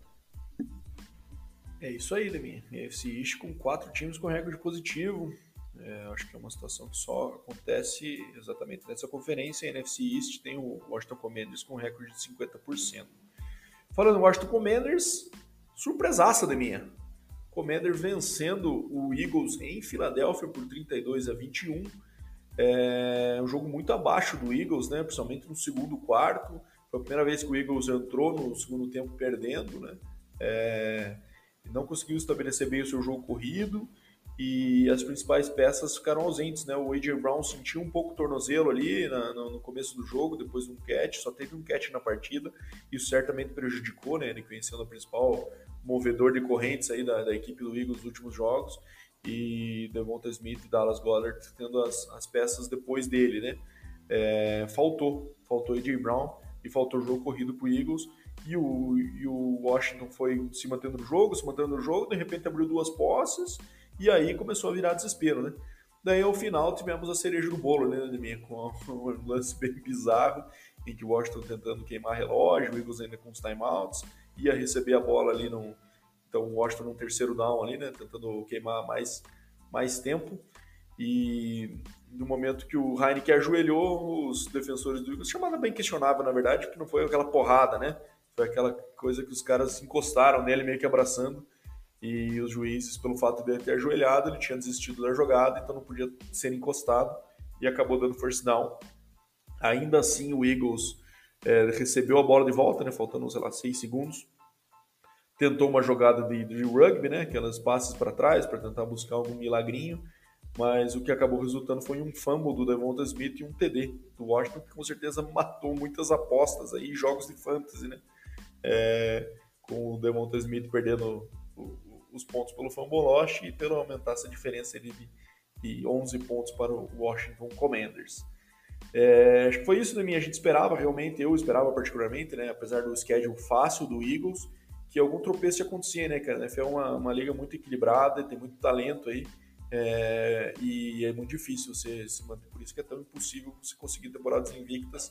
E em algum lugar, Larry Zonka, do Dolphins de 72, estava brindando que mais uma vez não teremos nenhuma equipe invicta que vá bater o, o Dolphins de 72, essa marca aí que eu acho muito difícil que seja atingida. É, foi uma surpresa aí o Washington Commanders vencer e tirar a invencibilidade do Eagles, né, cara? Eu mesmo não esperava. Achava, inclusive, que seria um passeio do Eagles e não aconteceu, né? Washington Commanders que ainda está sem o Chase Young, né? Porque eu não sei o que aconteceu com ele, cara. Eu acho que, sei lá, deve ter falecido e ninguém avisou nada, cara. Botaram um clone dele no, no campo, na sideline, só para dizer que está lá, né? Porque impressionante, cara. Já estamos chegando aí na semana 11 e o cara não pisou em campo, cara. Então, sei lá o que que deu, cara. E o Heineken também deu um joguinho bem ruim, mas, cara, capaz de levar o Washington à vitória, né? Destaque pro jogo terrestre do Washington, correu bastante com a bola 49 vezes. Brian Robinson, né, cara? Destaque absurdo, né? Ele que a gente já mencionou, sofreu, né, no começo da temporada, que perdeu cinco jogos porque foi baleado, teve uma recuperação aí espetacular, né? Jogo aéreo, Terry McLaurin, excelente wide receiver, né? Imagina quando o Washington realmente tiver um QB de, de calibre, aí pode ser que Terry McLaurin possa buscar aí um top 5 da liga, quem sabe, cara? É um excelente wide receiver, ao meu ver. O Eagles também tem bons wide receivers, você citou, perdeu o G. Brown. Devonta Smith teve um TDzinho, mas também deixou a desejar, né? Com poucas jardas. Tem que inserir um pouco mais o Devonta Smith o Jalen Hurts na sua no seu jogo para poder ver se busca aí é, a, mais vitórias aí. Eu acho que falta um pouco mais da procura ao Devonta Smith. Então, uma surpresa que terminou essa, essa rodada 10 aí com essa derrota do, do Philadelphia Eagles, que perde invencibilidade, mas ainda continua no topo da, da NFC ao lado do, do Vikings. Né? Então, juntamente, como eu mencionei antes, Bucks e Vikings e Eagles vão brigar aí por fora o 49ers. Bado. Isso aí, encerramos a semana 10, então, né, com os resultados e, e, enfim, com as análises. Agora vamos então para a semana 11, né, com os nossos palpites. É... Primeiro na quinta-feira, Titans e Packers em Green Bay. Putz, a vida, hein? Jogo chato de apostar, hein? Titans vem numa sequência legal, Packers uma vitória. Cara, eu vou apostar que o Packers vai dar uma engrenadinha e vai levar essa no Lambeau. É, eu tô contigo, cara. Eu vou apostar que o Packers no frio vai levar melhor sobre o Titans. Bears e Falcons em Atlanta. Putz, a vida, fiquei bem decepcionado com o jogo do Falcons essa semana, viu? Eu vou de Bears, cara. Acho que o Bears achou uma forma ofensiva aí, acho que vai incomodar. Esquisito, né, cara? Falcons aí. Cara, mas eu ainda vou, eu vou apostar no Falcons essa rodada, confiando no fator casa. Bora lá para Panthers e Ravens em é, Baltimore. Eu acho que esse aí é fácil, né, minha Ravens na cabeça. É, isso aí é 100% que não é possível que o Ravens vá aprontar, né? E perder em casa. Da mesma forma que a próxima partida, né? Então, Ray, Browns e Bills em Buffalo. Acho que, apesar do Josh Allen estar tá nessa situação aí que a gente está um pouco em dúvida como é que ele está, né? Conseguiu jogar o jogo inteiro. É, não me pareceu que foi por isso que ele cometeu os erros que cometeu, mas acho que contra o Browns é vitória tranquila. É, Buffalo Bills agora tá na hora de se recuperar, né? Se não for agora contra o Browns, cara, não sei quando vai ser. Então tem que mostrar força agora e aproveitar que o Browns ainda vai estar sem o Deshaun Watson. Commanders e Texans em Houston. Bom, jogo que provavelmente não será tão fácil quanto a gente imagina, né? Eu, mas eu acho que vai dar Commanders e, e aí sim a NFC vai ficar com todos os times com recordes positivos. Vai ficar embolado também, ao meu ver. Então o Commanders deve bater o Texans, que só decepção. Eagles e Colts em Indianápolis. Cara, Jogo esquisito também, hein? Eagles aí, vamos ver se entra numa uma crisezinha. Mas, cara, é bem mais time que o Colts, né, Deminha? Eu vou de Eagles. É, por mais que o Colts tenha vencido aí, eu acho que o Eagles vai conseguir dar a volta por cima nesta semana. Jets e Patriots em Foxborough. Cara, esquisito, hein?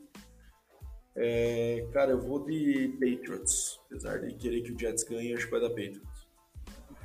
Eu vou diferente de você, vou de New York Jets. Acho que o Jets vai beliscar essa vitória lá. Jogo feio agora. Rams e Saints em New Orleans. Cara, difícil, hein? Não sei se o Stafford volta na minha semana que vem ou não. Não sabemos ainda se o Stafford retorna. É... Puxa vida, cara. Cara, eu vou de Saints. Não me pergunte por quê. por quê? Cara do céu. É... Cara, eu vou ser diferente. Vou de Rams, vai. Vamos, vamos mudar.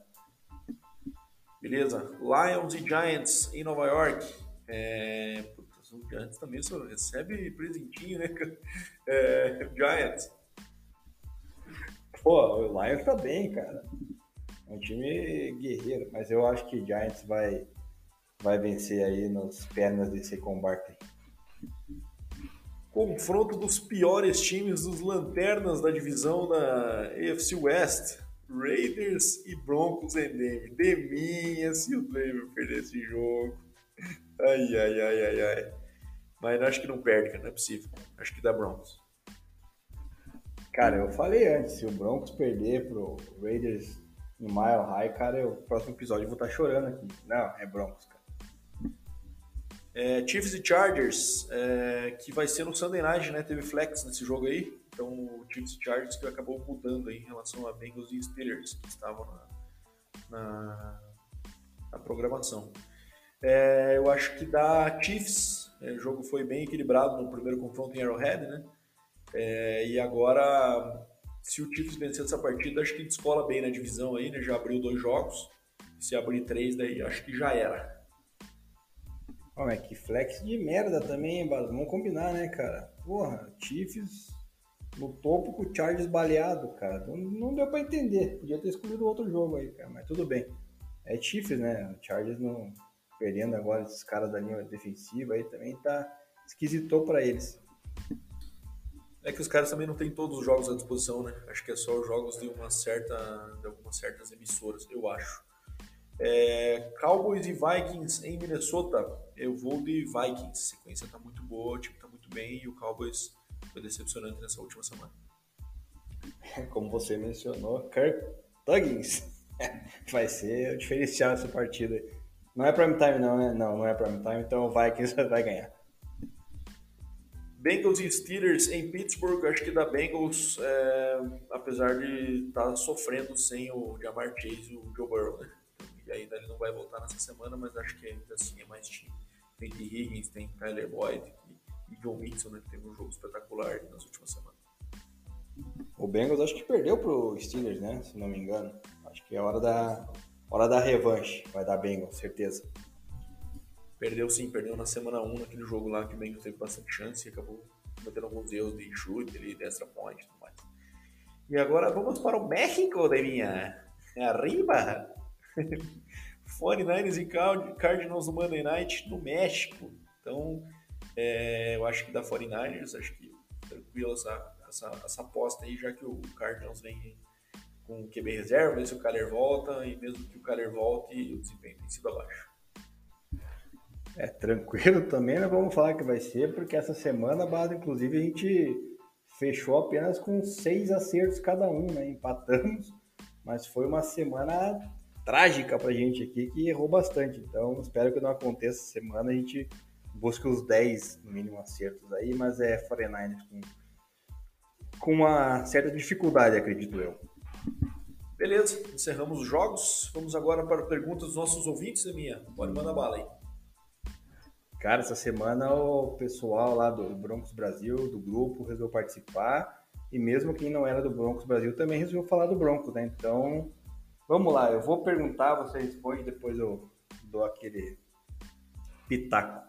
O Edson Vieira, a gente encontrou ele lá no jogo do Crocodiles e do Rhinos, inclusive no sábado, perguntou: será a hora de torcer para o Broncos se recuperar ou para o 49ers ir mal por conta da escolha do draft do ano que vem, né? Já que o, o Broncos tem uma escolha do Miami via 49ers, né? Então, que fazer, Bado?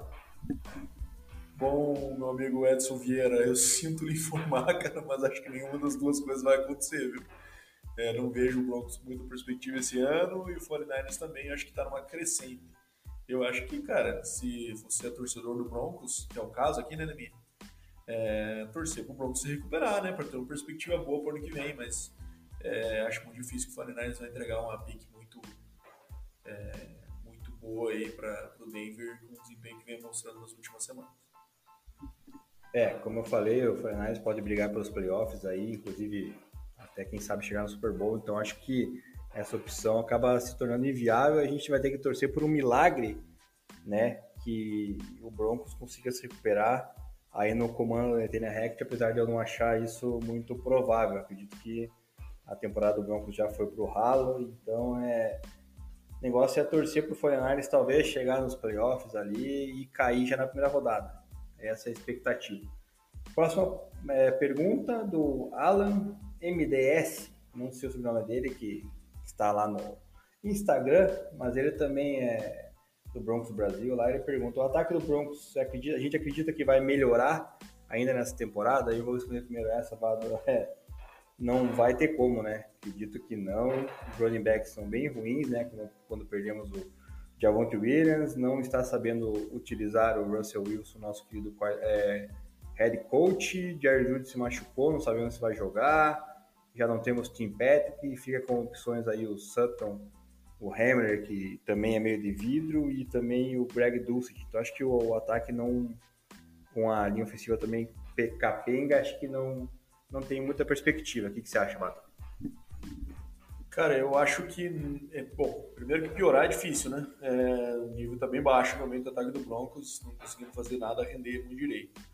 Mas eu acho que deve ter uma pequena evolução, a gente vai se adaptando aí ao longo com as dificuldades, mas, cara, não vejo uma, um ataque ficar é, num nível bom neste ano, porque problemas em linha ofensiva. Né? Acho que atrapalha tudo aí, né? Atrapalha o jogo aéreo e atrapalha o jogo corrido também. Então não acredito numa, numa melhora significativa do, do Broncos até o final do ano. É, eu acho que a tendência é melhorar um pouco, porque vai se acostumando e o nível está bem baixo, então, é, nesse caso, terra de cego, porque tem um olho rei, né? Mas não vejo uma, uma perspectiva boa não para esse ano. O negócio é focar em draftar ou contratar um, um reforçar a linha ofensiva para o ano que vem para ter uma, uma esperança. Pergunta agora do Vinícius Kafka, também lá do Broncos Brasil. Uma situação hipotética ele colocou aqui. Lamar Jackson mais swap picks por Russell Wilson seria um bom negócio? É, responda primeiro, Bárbara. Primeiro que eu acho que o, o, Ravens não tem o menor interesse em se livrar do Lamar. Eu acho que eles estão bem contentes com o desempenho e, e é um cara que eles investiram bastante e estruturaram todo o elenco, né, todo o formato do elenco da franquia em torno disso, né? Não tendo receivers muito caros, né? Tendo o Tyrande ali, que é uma válvula de escape, que é o, é o melhor, o cara mais bem pago, vários running backs para dividir esse, esse, esse volume de carries aí com ele. Então, não vejo que isso vai acontecer. Mas seria um bom negócio para o Denver, na minha visão, apesar do Deminha vai discordar porque não gosta do Lamar. Mas eu acho que é um cara, primeiro, mais jovem e que é difícil de parar, né? O ataque do Ravens ele rende com o Lamar Jackson, né? É muito por conta da, das pernas e o quanto ele consegue fazer é, o negócio render mesmo quando a situação não está muito boa, né? Então acho que seria um bom negócio, mas zero chance disso acontecer. É, realmente, cara, eu acho assim, seria um bom negócio hoje, né? Devido ao fato do Broncos não ter running back, né, no elenco. Então, o Lamar Jackson improvisando com suas pernas poderia desenvolver, render um pouco mais o jogo corrido que hoje é precário, né? Mas a longo prazo não, porque Denver Broncos tem Curtis Sutton, tem Tim Patrick Jr., tem George Judy, tem KJ Hamler, tem excelentes wide receivers e Lamar Jackson tem precisão zero, né? Então, assim, é um cara que a longo prazo, ao meu ver, no Broncos não cairia bem, porque não tem precisão. Se ele tivesse o mínimo de precisão nos seus passes, eu acreditaria que seria um bom negócio, mas não, seria tipo um bom negócio para próximas três rodadas, depois para o ano que vem esqueça, porque não ia ter menor chance. E a última pergunta, nosso querido José Zé Mário Gomes, sempre presente aqui, também perguntou sobre o Broncos, né? Pela expectativa que a vinda do Russell Wilson trouxe, o Broncos é a maior decepção da temporada, Vato? O que, que você acha? Putz, deixa eu até abrir o, o, os tênis aqui. Acho que sim. Aparentemente é a maior decepção. É, quem sabe um outro time que entre nessa discussão seja é, Rams e Packers, né? Outros times aí que, que acabam. Mas acho que pelo hype que tinha, pelo investimento que foi feito, chegada no QB, que é o franchise QB, que a gente via, pô, a AFC West vai virar um shootout, vai virar aquela coisa, uma batalha toda semana aí com, com Justin Herbert, com Russell Wilson, com, com Mahomes, daí o Derek Carr um pouco mais abaixo, mas que às vezes incomoda também em alguns confrontos. Tá mais do mesmo esse ano, né? Acho que muito por conta desse desempenho ruim do Denver. Então, sim, concordo. É, nessa a gente segue a mesma linha, porque é como você falou, criou-se uma expectativa para tirar a seca de playoffs né, da equipe do Broncos, que aparentemente não vai tirar, né? O Broncos vai ficar mais uma temporada sem playoffs. E o pior de tudo é que o Jets, que é a equipe que está há mais tempo sem playoffs, né, distante de playoffs na NFL, vai para os playoffs essa temporada. Já estou cravando aqui de antemão, mesmo com a campanha ainda, se não me engano, 5-4 que eles estão, né? Ou.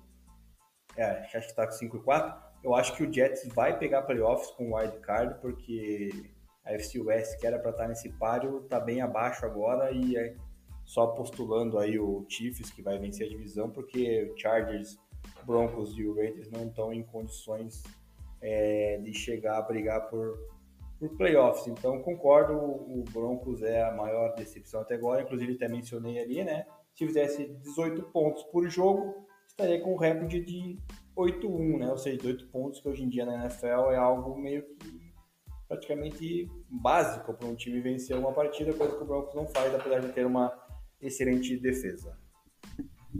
Estou aí, Neminha. Encerramos aqui então e bora pro quiz aí para a gente fechar. Mais uma dica, por favor. Este atleta é, foi first round. First round pick? Bom, eu mantenho então na minha. Tem Julius Peppers também foi, né? Tem o TJ Watt aí que eu, palpitei que também foi first round pick. Vou manter TJ Watt. Ele jogou o high school e o college no estado que ele nasceu. Ai, ai, ai high school e college no estado que ele nasceu. Eu sei que o TJ Watt também é de Wisconsin, assim como o nosso querido J.J. Watt, o irmão dele. Agora, se ele jogou high school em Wisconsin, eu vou ficar devendo, vou manter por isso também. Então, para matar, tirar a dúvida, ele também jogou college em Wisconsin. Como assim? Ele também jogou college em Wisconsin? Eu já tinha falado isso, ele jogou college em Wisconsin. Então, mantenho. Perdão, perdi essa, esse comentário. Tá. Eu vou dar a última dica então. Ele é o jogador que mais efetuou sex é, em mais temporadas. Até agora, duas. Jogador que mais. Eu vou manter o TJ Watt, cara. Porque acho que o recorde disso era do Michael Strahan, né? É, mas. É, não sei se ele teve uma sequência de duas temporadas tão boas aí como a gente vem vindo do TJ Watt, que há alguns anos vem beliscando aí esse recorde, né? Vem batendo na porta do recorde e não bate. Então vamos acabar com o suspense, Bada. É o TJ Watt. Ele tem duas temporadas como maior líder de sacks da liga. Ele tem o maior número de sacks da, em uma só temporada empatada com o Sir, que você acabou de mencionar, 22 sacks e meio.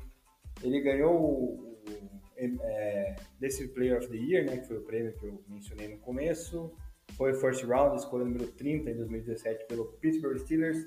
Nasceu em Pewaukee, Wisconsin, fez high school em Pewaukee e jogou no college em Wisconsin. Esse é o nosso escolhido número 90, tem 304 tackles na carreira, 73 deles sendo sacks, 34 passes defletados, 22 fomos forçados, 7 recuperados, 5 interceptações. Então, TJ Watt é o escolhido, irmão de JJ Watt, né, atualmente na equipe do Cardinals, e companheiro de time também do seu outro irmão, Derek Watt, que é o fullback do Pittsburgh Steelers. Está aí o nosso 90 abado, nosso outside linebacker, TJ Watt, que só não vai ser o Defensive Player of the Year esse ano porque acabou perdendo alguns jogos por lesão.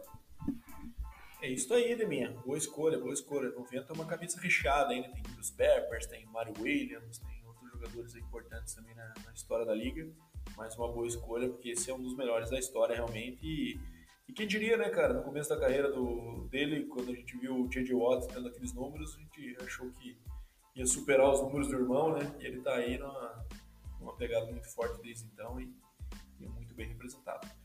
Mas acho que é isso, Deminha. Fechamos aqui então. É... Fechamos a semana 10, semana 11 por vir. É bem surpreendente essa última semana. Vamos ver como é que vai ser a 11 aí. Começa a chegar mais perto dos playoffs a cada semana que passa e se desenhando aí quem são os times que vão disputar este título.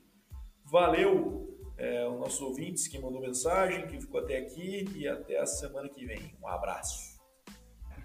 É isso aí, Bado. É, agradecer aos ouvintes que ficaram até o final mais de uma hora e meia de episódio hoje aí, porque tivemos assuntos variados aí, muitas coisas para comentar. Então é agradecer quem ficou até o final, as perguntas feitas e semana que vem estamos de volta para falar da semana 11. Acredito que semana que vem já teremos um bom encaminhamento aí das equipes que vão para os playoffs. Então, galera, tenham um bom dia, boa tarde, boa noite e até semana que vem. Abraço.